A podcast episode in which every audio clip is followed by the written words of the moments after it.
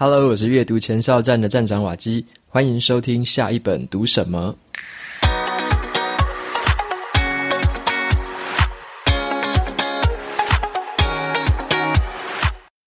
今天我要跟大家分享的这本书，它的书名叫做《主管这样带人就对了》。这本书在谈的是主管，或者说身为一个领导者，必须对每一件事情都拥有绝对的责任感。其他的人都不是失败的代罪羔羊，所以今天会跟大家分享这本书给我的三个关于领导和管理上面的启发。这本书是一本我曾经读过的旧书，会特别挑出来跟大家分享，是因为最近我上了好几个 podcast 的节目，在受访的时候呢，都有问我说，在职场上面我读的哪一本书对我的工作最有帮助？那今天的这本书就毫无疑问的是我的前三名。所以呢，我就特别挑出来，好像还没跟大家聊过，所以就特别透过这期节目跟大家分享这本书。在分享这本书之前呢，先来推广一则赞助的资讯。本期节目是由生鲜时书赞助播出。高压的工作、高速的生活步调，让你感到心浮气躁，很容易情绪失控吗？经过了忙碌的一天，好不容易躺到了床上，大脑却还是在高速的运转，让你难以沉眠，越想睡就越睡不着。为了让大脑可以休息，你只好仰赖手机来放空，结果造成了手机成瘾，变得越来越难以专注了呢？如果你还在寻找这些问题的解决方法，我想要推荐给你陈德忠老师的正念健心房线上课程。这堂课会教我们用正念冥想的方式来进行练习，它是用科学的方式来进行课程的设计，优化我们大脑的多个区域，让我们可以舒缓每一个焦虑的当下。重拾平静，正念这件事情是需要练习的，就像肌肉的增长也需要重训。这门课程呢，提供基础的冥想训练，让你在适合的空间与时间自行练习。透过基础的概念讲解、生活应用，帮助你在许多情境能够快速找回平静。瓦基自己呢，也曾经参加过台湾正念工作坊的实体课程。透过当时的课程呢，我学到了如何在许多烦躁的时刻，让自己先消化情绪，冷静下来，再使用恢复理性的大脑来进行判断跟处理。在疫情的期间，这门课程就转换成了线上的方式进行，让你可以自由安排时间，在更私密的空间之下，更自在的方式进行练习。六月二十八号之前是早鸟募资的期间，越早买越便宜，使用折扣码 Waki Waki，额外再折两百元。有兴趣的朋友，欢迎到节目的资讯栏参考课程的连结。那么我这边再多补充一句啊，就是正念冥想这个习惯呢，是我在工作上面认为最有帮助的习惯之一。那也是我在之前学过实体课程之后，对我的改变非常的巨大。如果你透过课程学会了这门技巧，我认为它的投报比是非常的高，而且会对你造成非常深远的影响的。好，那接下来的话就回到今天的这本书，主管这样带人就对了。首先，一样来问大家几个问题。我们先来想象一下，你的主管是谁？你把那个脸先浮现出来。好，那你可以问自己几个问题：你的主管是一个有担当、有肩膀，他会视团队的成败为己任的人吗？你的主管是那一种凡事亲力亲为，还是他愿意授权给你去全力发挥呢？你的主管是那一种专业能力很强，可是又不听建议的？还是那一种会放下身段聆听你的想法的。相反的，如果你是一个主管，你会怎么做呢？好，那今天要跟大家分享的这本书呢，就是我之前在学习领导管理的路上，我觉得最有启发性的一本书。这本书的作者，他们两位都是美国海豹部队的这个军官。那我先讲一部电影，你一定有一点印象。这部电影叫做《美国狙击手》。美国狙击手是一个改编真人真事的一个电影，里面的主角是一个神枪手，非常精准的一个狙击手。在电影里面，我们也会看到说，美军的团队合作真的是非常的厉害。那这个主角他的老板就是他的前上司，就是呢这本书的两位作者，他们都是海豹部队的军官，其中一位叫做乔可·威林克，另外一位叫做莱夫·巴宾。他们就是带领着海豹部队在伊拉克最危险的城市作战的这两位军官。那他们也就是曾经带过这个美国狙击手的那个主角，他们就运用很有效的这个领导力，还有团队重效，去赢得了大大小小的战事，最后赢得了那场战争。这两位作者呢，他们原本就是在战场第一线的这个指挥官，后来他们退役之后，就创立了教导这个领导跟管理的顾问公司。所以他们在这本书里面，就是完美的融合了战场上、跟商场上，还有在企业里面的这些领导心法。他把这些心法拆解成十二个。彼此息息相关的领导法则，读起来我觉得是很生动又很有说服力。里面有穿插非常多的战争故事，还有一些领导的理论，再加上在企业里面实际应用的一些实际案例，全部组合而成，我认为是非常的精彩的一本书。那这本书的架构我觉得也蛮有趣的，它会在每一个章节一开始就带你先走入战争的这个第一线的现场，身历其境，去看一下他们在战场怎么样发挥领导力。然后呢，再精简一下，把这个领导的原理精简起来，最后再分享说，当他们成立了这个顾问公司之后，把这些原理带到企业上面去使用的时候，发生了什么样的情形？那到底有没有效果？那我自己在公司里面带领小团队，大概有五年多的经验啊。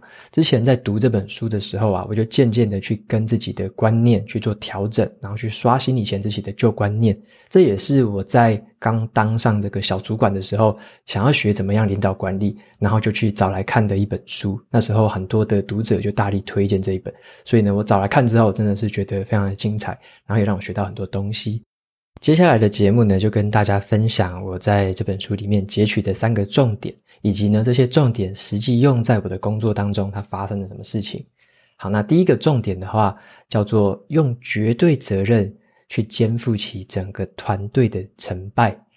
这个绝对责任，这个英文字叫做 extreme ownership。extreme ownership 也是这本书的英文书名。好，所以这本书其实它的英文书名就叫做绝对责任。那我认为跟前阵子啊常常会听到的一个词，像你在杂志上可能会听到一个字叫做当责，或者是你的主管可能也都跟你讲过当责，英文叫 accountability。我认为它的理论是蛮类似的一件事情，就是对一件事情负起绝对的责任。但是它也常常被拿来跟一个词来做比较，就是负责。我们有时候听一件事情，好像就是我是负责人，我只要负 responsibility，我只要负责就好了。但是负责跟绝对责任是不太一样的哦。怎么来分呢？一个负责的领导者，好，他是一个负责 responsible 的领导者，他只是对自己分内的工作尽到责任，啊，因为他负责嘛，他就尽到责任。其他如果不可抗力的因素啊，一些突发状况啊，可能就不是他关心的范围，是别人的事情，跟我的话比较没有关系。好，例如说下属做错了，那很多主管的心态，他可能就是。我都已经尽责任交代好了，我都把我该做的都做好了，我都交代给你了，为什么你还是做不好呢？或者有些主管就会骂人了，到底要我说几次？我都已经说得很清楚了，到底要我说几次？或者是为什么你就不能像那个谁谁谁一样把这个事情搞定呢？OK，这是一个可能认为自己负责的领导者，好，他把事情讲完了，交代完了，接下来如果没做好的话，他就会开始怪罪。好，那这是一个负责的一个领导者会这样想。但是另外一个方面，一个有绝对责任或者说一个当责的领导者，好，他会去反省自己的是，我跟他说明的目标是不是不够清楚，所以他才没有做对呢？还是我表达的方式到底够不够简单，到底够不够白话文啊？那有些人他可能也会这样想，说我是不是有找过人去教他正确的知识，给予我的员工足够的资源？OK，这是一个有绝对责任的领导者，他会去思考的事情。他不只是把自己的责任了掉而已，他会去了解说整个团队为什么达不到这件事情的这个目标。因此呢，一个有绝对责任的领导者，他会认为整个团队成员的成或败，完全就是领导者的责任。好，所以说这是两个心态上不太一样的地方。那领导者呢，必须要怎么样？他必须要坦然的这个面对失败跟承认错误。这个是作者他们在这个战场上面发现最明确的一件事情。只有当这个领导者自己坦诚了这个错误，或坦诚了这次的失败，那才会让整个团队知道说：好，我们真的是做不好，那是整个团队的责任，而不是说把这个错全部是怪给，例如说怪给下属或怪给其他的人。那这样子会让人家觉得说：诶，这个领导者好像事不关己的那个样子，所以呢，这本书里面就告诉我们说，领导者必须要这个坦诚面对失败，然后坦然的去接受这个失败的考验，并且拟定下一次的计划。也只有在这个时候呢，整个团队才会动起来，一起协助把这个计划拟定得更好，下一次的执行把它做得更好。所以这本书的作者有他们有说一句话，叫做“没有糟糕的团队，只有糟糕的领导者”。那你或许会说，这句话说的好像有一点重诶，对不对？好像这个领导者要扛全部的责任一样。可是呢，在这本书里面，他们有提到海豹部队的训练，他们就有做过很多次这样的考验。例如说啊，有两个不同的队伍，每个队伍都有十个人，十个人里面这个能力参差不齐的，结果他们就指派可能两个领导者分别去带领团队。好，那一定有一个团队表现得好，一个团队表现得差嘛。这时候他们做什么事情呢？他们会把这两个队伍的领导者互相对调，表现好的那一组，他把领导者调去带表现比较差的那一组，然后就把它对调。结果你知道发生什么事情吗？他们后来的结果还是一样，整个相反过来。原本表现好像比较差的那一组，换了领导者之后，反而表现就变好了。结果另外一组呢，表现本来很好的，换了这个比较差的领导者过去，整个表现就变差了。所以这个团队的成员都一样的情形，为什么换了一个领导者就有截然不同的表现？这也就是作者他们说这句话的最主要原因：没有糟糕的团队，只有糟糕的领导者。在这边呢，我也分享一个我自己的经验啊，就是我当时看完了这个绝对责任的概念之后，我也在我的工作上面遇到了一个问题，然后我试着用这个方式去解决。就是我之前啊转职到台南的时候，我那时候是比较有有点像一个新手主管的这样的一个角色，到那边接了一个新的职务，带领一个新的团队。那我带领的团队是负责工厂里面整个自动化系统的移植的任务，就是我们要把可能是新主厂区的这个系统要移植到台南厂区，所以是做一个系统的转移。那当天呢，在做转移的过程当中啊。其实每个参数都很重要。你如果说有设定错误的话，一些参数设定错误，那整个系统可能就会出问题嘛。当时呢，我有一个比较新的这个成员刚加入我们团队，那这个成员他就负责里面的某一个设定的环节。当时他的熟悉度没有这么高，所以他在很不熟悉的情况下设定某一个地方出了错误。结果大家花了好多时间，就我们花了大概半天的时间，调动了好多不同部门的人一起动员，才把这个设定后来给抢修回来。那隔天呢、当然就是我要去跟工厂报告说我们为什么做错事情呢？那哪边做错，该怎么改善？所以就我们团队出了这样一个包。在当下呢，其实我是心里是蛮生气的嘛，就会想要说来责怪说为什么会出这个包，为什么这么不严谨，这么不小心。那如果说我当下就直接来骂这个成员的话，我认为是不会有好结果的，一定是引起一个不好的一个反应啊。那我后来就想起了这本书，教我该怎么做。那我就思考到绝对责任这件事情，我就仔细的想一想，然后后来我就写了一封信给整个团队，我就写说啊，这一次出了这个包，是我自己对于整个环节也还不够熟悉，所以我没有及时的去检查说这个新成员。对于这个设定的掌握度到底高不高？所以呢，这个督导不周的责任在我身上。为了要让我们下一次的运作跟转移可以更顺利，我要请这个新成员来帮我们团队写一份新的 SOP。他要把这个流程整个弄清楚，把细节全部搞懂，在这个礼拜的某一个时间的会议上面，跟整个团队的大家一起教学。那我们透过这样的方式一起讨论看看，这样子会不会在下一次做得更好？那后来呢，我寄完这封信之后啊，这个新的成员他就真的很认真的重新去检讨了这全部的过程，把原本有做错的环节全部都厘清之后，写成了一个一目了然的教学文件。那在后来我们的这个小组会议上面，他也很有自信的就跟所有的团队成员分享说，这一次我们为什么失败，我们为什么会踩到这个坑。那我也再一次的去感谢他说，谢谢你帮团队整理了这么样好的一个文件，那也帮我们这个团队学到了宝贵的一课。所以这就是我当时在看这本书的时候，一直给我心里面的一个这个谨记在心的重点，就是一个领导者需要有绝对责任。所以我也把这个道理跟精神用在后面，我很多在遇到一些突发状况的时候啊，遇到一些很棘手的状况。我都用这个方式去思考，可以怎么样来跟我的团队沟通，可以怎么样去再让他们下一步可以做得更好。以上呢，就是这第一个重点跟大家分享，就是领导者必须要拥有绝对的责任感。那再来的话，跟大家分享第二个重点是，真正沉重的东西不是责任，而是你的自尊。意思也就是说啊，让我们感觉到很沉重的东西，我们都以为是责任很重，但有时候呢，其实是我们的自尊心太强，我们的自尊心让我们感到太沉重了。好，那这个意思就是这样子，就是我们想一下说，你最不喜欢老板的态度是哪一种？那我觉得我最不喜欢的是那一种。自以为高高在上的态度，好，就是好像什么事都懂，什么事都很厉害之类的，好，高高在上的态度。然后呢，也不听人家建议啊，不听人家的劝言之类的。那依据我的观察，这种老板他不太愿意去放下身段。他在面对他的下属，可能跟他报告一些比较困难啊，或者说比较不是他的专业领域的事情的时候，他就会表现得出，你讲的真的蛮烂的，我真的听不太懂，你可不可以讲得更简单一点？那或者是说，你照我说的就对了，有这么难吗？之类的，就是这样子高高在上的态度，是我觉得我不喜欢的。在这本书里面呢，作者他们就说，就算是在军队里面也都一样，一个领导者他必须要够谦逊。好，连即使是在企业或者是在军队里面都一样哦，都是要谦逊。那这是所有成功领导者的第一步。那我非常同意这句话，因为他们。在告诉我们说，这个领导者必须要认知到，说自己呢，并不一定是团队当中懂得最多或者是最厉害的人。一个成功的领导者是懂得让出空间给下属去发挥和表现，甚至会愿意让下属来教自己。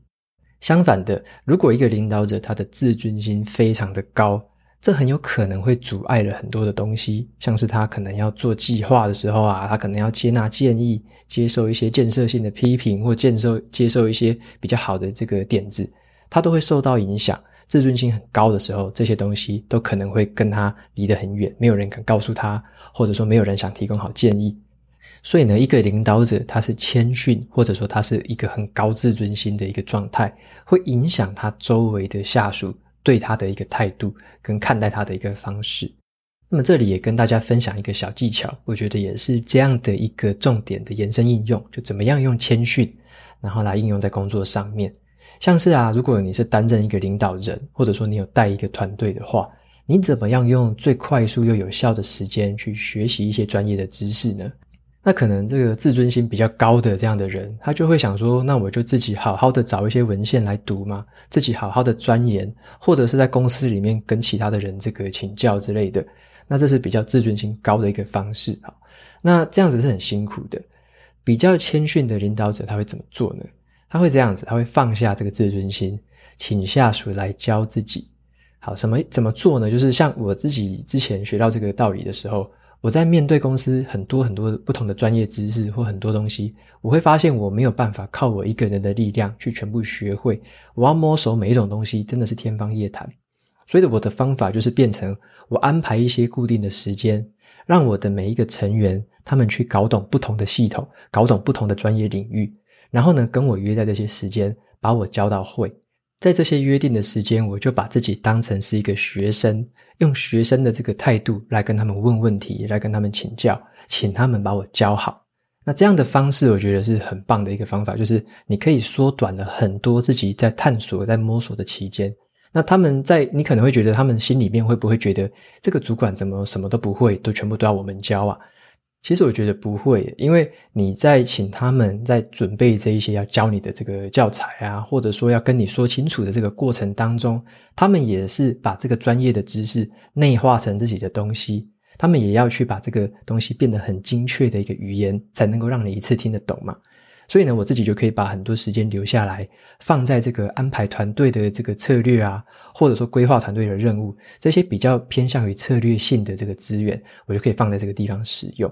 因此，这个放下身段的学习方式，我觉得会跟下属的这个距离会更近，而且你也会让他们更信任你，说你是知道他们在做什么的。因为透过这些问题，你去理解他们在做什么事情，他们学到什么事情，所以呢，你们彼此就会有这样更知道彼此在做什么或彼此在想什么这样的一个默契存在。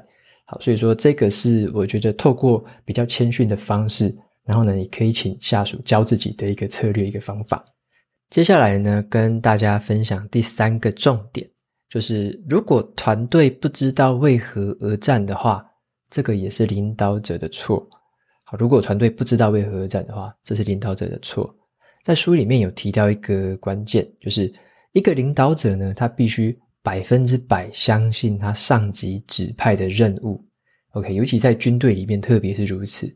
为了要去激励你的成员，跟说服你的成员要使命必达的话，领导者本身呢，就要自发的从打从内心的相信这个任务。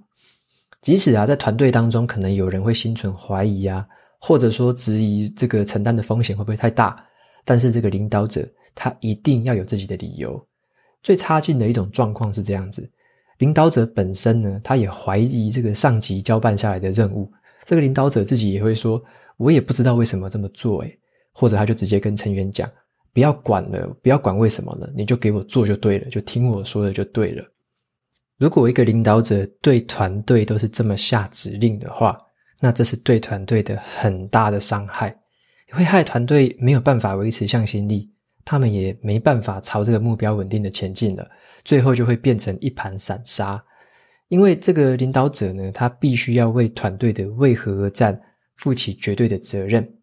如果说一个领导者他不知道说为什么上级要指派给我们这个任务的话，那不好意思哦，这个仍然是领导者的责任。领导者可以有两个方式去做，第一个是他自己退一步。去分析这整个情势，去想一下说，为什么上级要交这个任务下来？我们整个组织的目标到底是什么？为什么会需要我们团队做这件事情？领导者自己来想出为何而战。如果说领导者自己还是找不到答案的话，那就要主动向上级去提问，去了解为什么要这么做。OK，所以再怎么样，这个责任为何而战，这个责任都是在领导者的身上，因为指派一个任务最重要的部分就是。要把你的为什么、你的为何而战讲得清清楚楚，你的计划跟命令应该要够简单、够清楚，用很简洁的方式去表达跟沟通，让整个团队的人都知道说任务的目的到底是什么，最后要达成的状态是什么。理论上呢，他们只要了解了这一些背后的来龙去脉，有时候你根本就不需要再进一步什么细节的指示，他们就已经知道该怎么样采取行动，该怎么样计划下一步了。在另外一本书，我之前也很喜欢的，叫做《先问为什么》。那一本书里面呢，这个作者他就用黄金圈的概念，他就说，为什么一个成功的领导者总是可以激励人心？因为他们就是用黄金圈的概念，最里面的那一圈就叫做为什么，那外面就是如何做跟做什么。所以为什么而做，为何而战，是中间最重要的部分。一个领导者只要把为何而战可以说得清清楚楚，他就可以让他的追随者或者他的成员可以发自内心的去相信他。接下来呢，分享一个关于为何而战的故事给大家参考看看。这个故事是有三个工人，他们在盖一个教堂。那这三个工人都一样很辛苦，可是第一位工人呢，他愁眉苦脸的，他在抱怨说，这么多的砖头，到底要盖到什么时候才可以盖完啊？今天怎么还没有结束啊？那第二位工人呢？他是比较面无表情的，就比较平静的，他就这么说：“他说就是盖房子吧，等我们把这两排都砌完的话，那今天就可以领工资啦。”第三位工人呢？他非常愉悦，表情非常的开心，他边做边说：“我正在建造一个可以让人跟神沟通的圣殿。”以后呢，到这间教堂祷告的人，他们的内心肯定会充满了敬畏跟宁静。所以，做同样的一个工作，三个工人却会有完全不同的心情。第三个工人呢，他找到了自己更崇高的目标，他找到了自己为何而战，所以他也说服自己这么想着。做着做着，他当然就快乐，他就开心了。如果啊，你是一个主管，你的下属，你希望他们是哪一位呢？哪一位才会锲而不舍地完成你交代下去的任务呢？所以，领导者应该要向下属说明清楚你的战略思维啊，说明清楚你为何要这么做，说明清楚这么做之后的影响是什么。我认为，在这个为何而战的环节，是一个领导者最值得去花时间，好好的去钻研，好好的去把它设计好。甚至你可以把它想成是，诶，你可能在编故事，或者说你要讲一个也可以说服你自己的故事。所以我之前有时候在指派任务，或者说在安排一些专案的时候，我都会在这个环节想好久，就为什么要做？为什么是我们做？为什么非我们来做不可？就是会把这些东西想清楚。那一旦把这个东西讲得清清楚楚的时候，你自己也会说服到自己，那你也可以说服到你的下属。大家知道了你们为何而战的这个目标之后，才有可能真的发挥全力去完成这个目标。好，所以以上呢，就是这本书里面跟大家分享的三个重点，简单复习一下。第一个就是一个领导者必须有绝对责任，一个团队的成败就是领导者的成败。所以没有糟糕的团队，只有糟糕的领导者。第二个重点呢是，真正很沉重的东西不是责任啊，真正沉重的东西是你的自尊。所以呢，要学会怎么样放下自尊，用比较谦逊的态度，可能会收得一个更好的成效。再来第三个重点是，如果整个团队不知道为何而战的话，那一定是领导者的错。所以，领导者必须要花时间想清楚为何而战，然后跟团队沟通清楚。OK，以上就是这本书里面给我很深刻的三个启发。那最后的话，来总结一下这本书，就是我觉得它汇整了很多很棒的管理心法。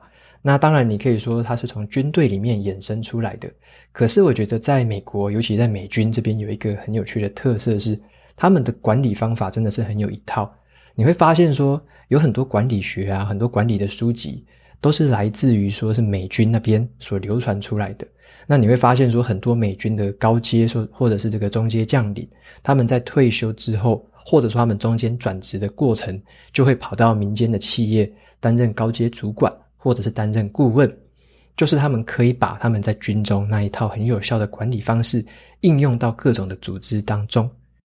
所以呢，今天这本书就分享给大家。主管这样带人就对了，有兴趣的朋友可以找来参考看看咯。那接下来一样来念一下 Apple Podcast 上面的五星评论。第一位听众叫做的奇迹，他说一六三集有没有对应的文字稿？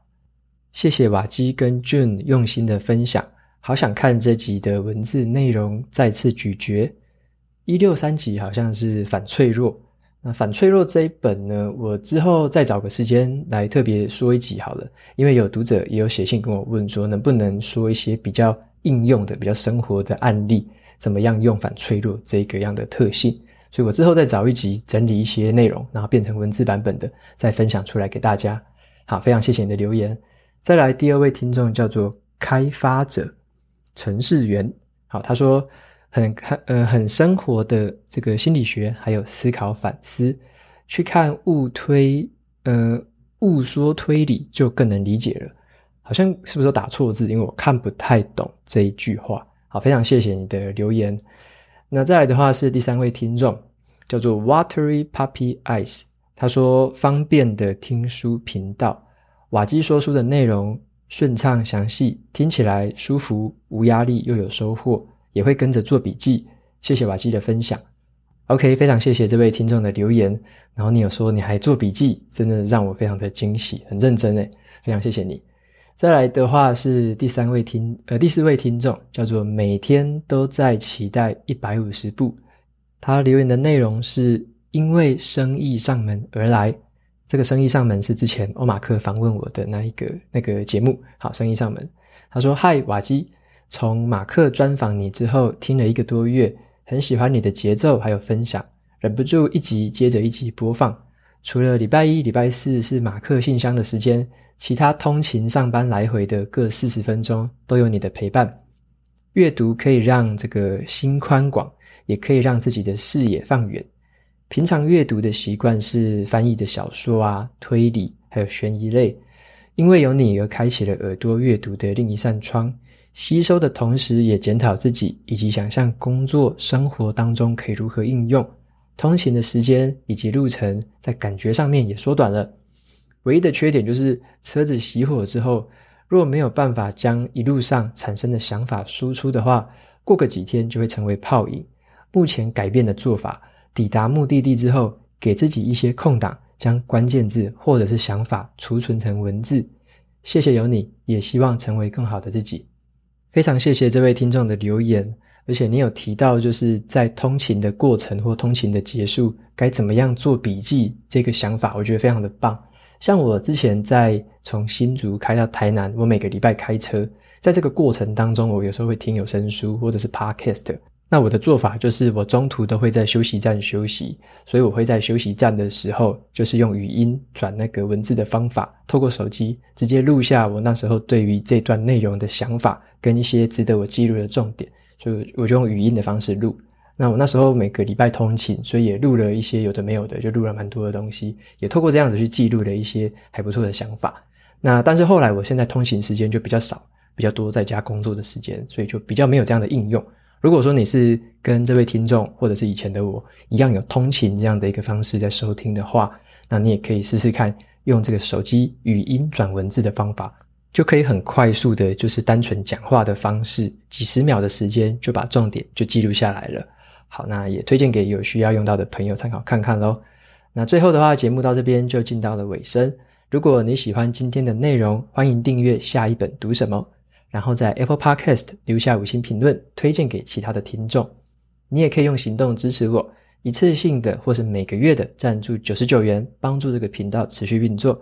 如果呢，你对频道有任何的想法或想要问我的问题，欢迎在节目的资讯栏找到传送门的连结，就可以留言给我。我每个礼拜呢，也会在阅读前哨站的部落格分享一篇读书心得。喜欢文字版本的朋友，记得去订阅我免费的电子报。好的，下一本读什么？我们下次见喽，拜拜。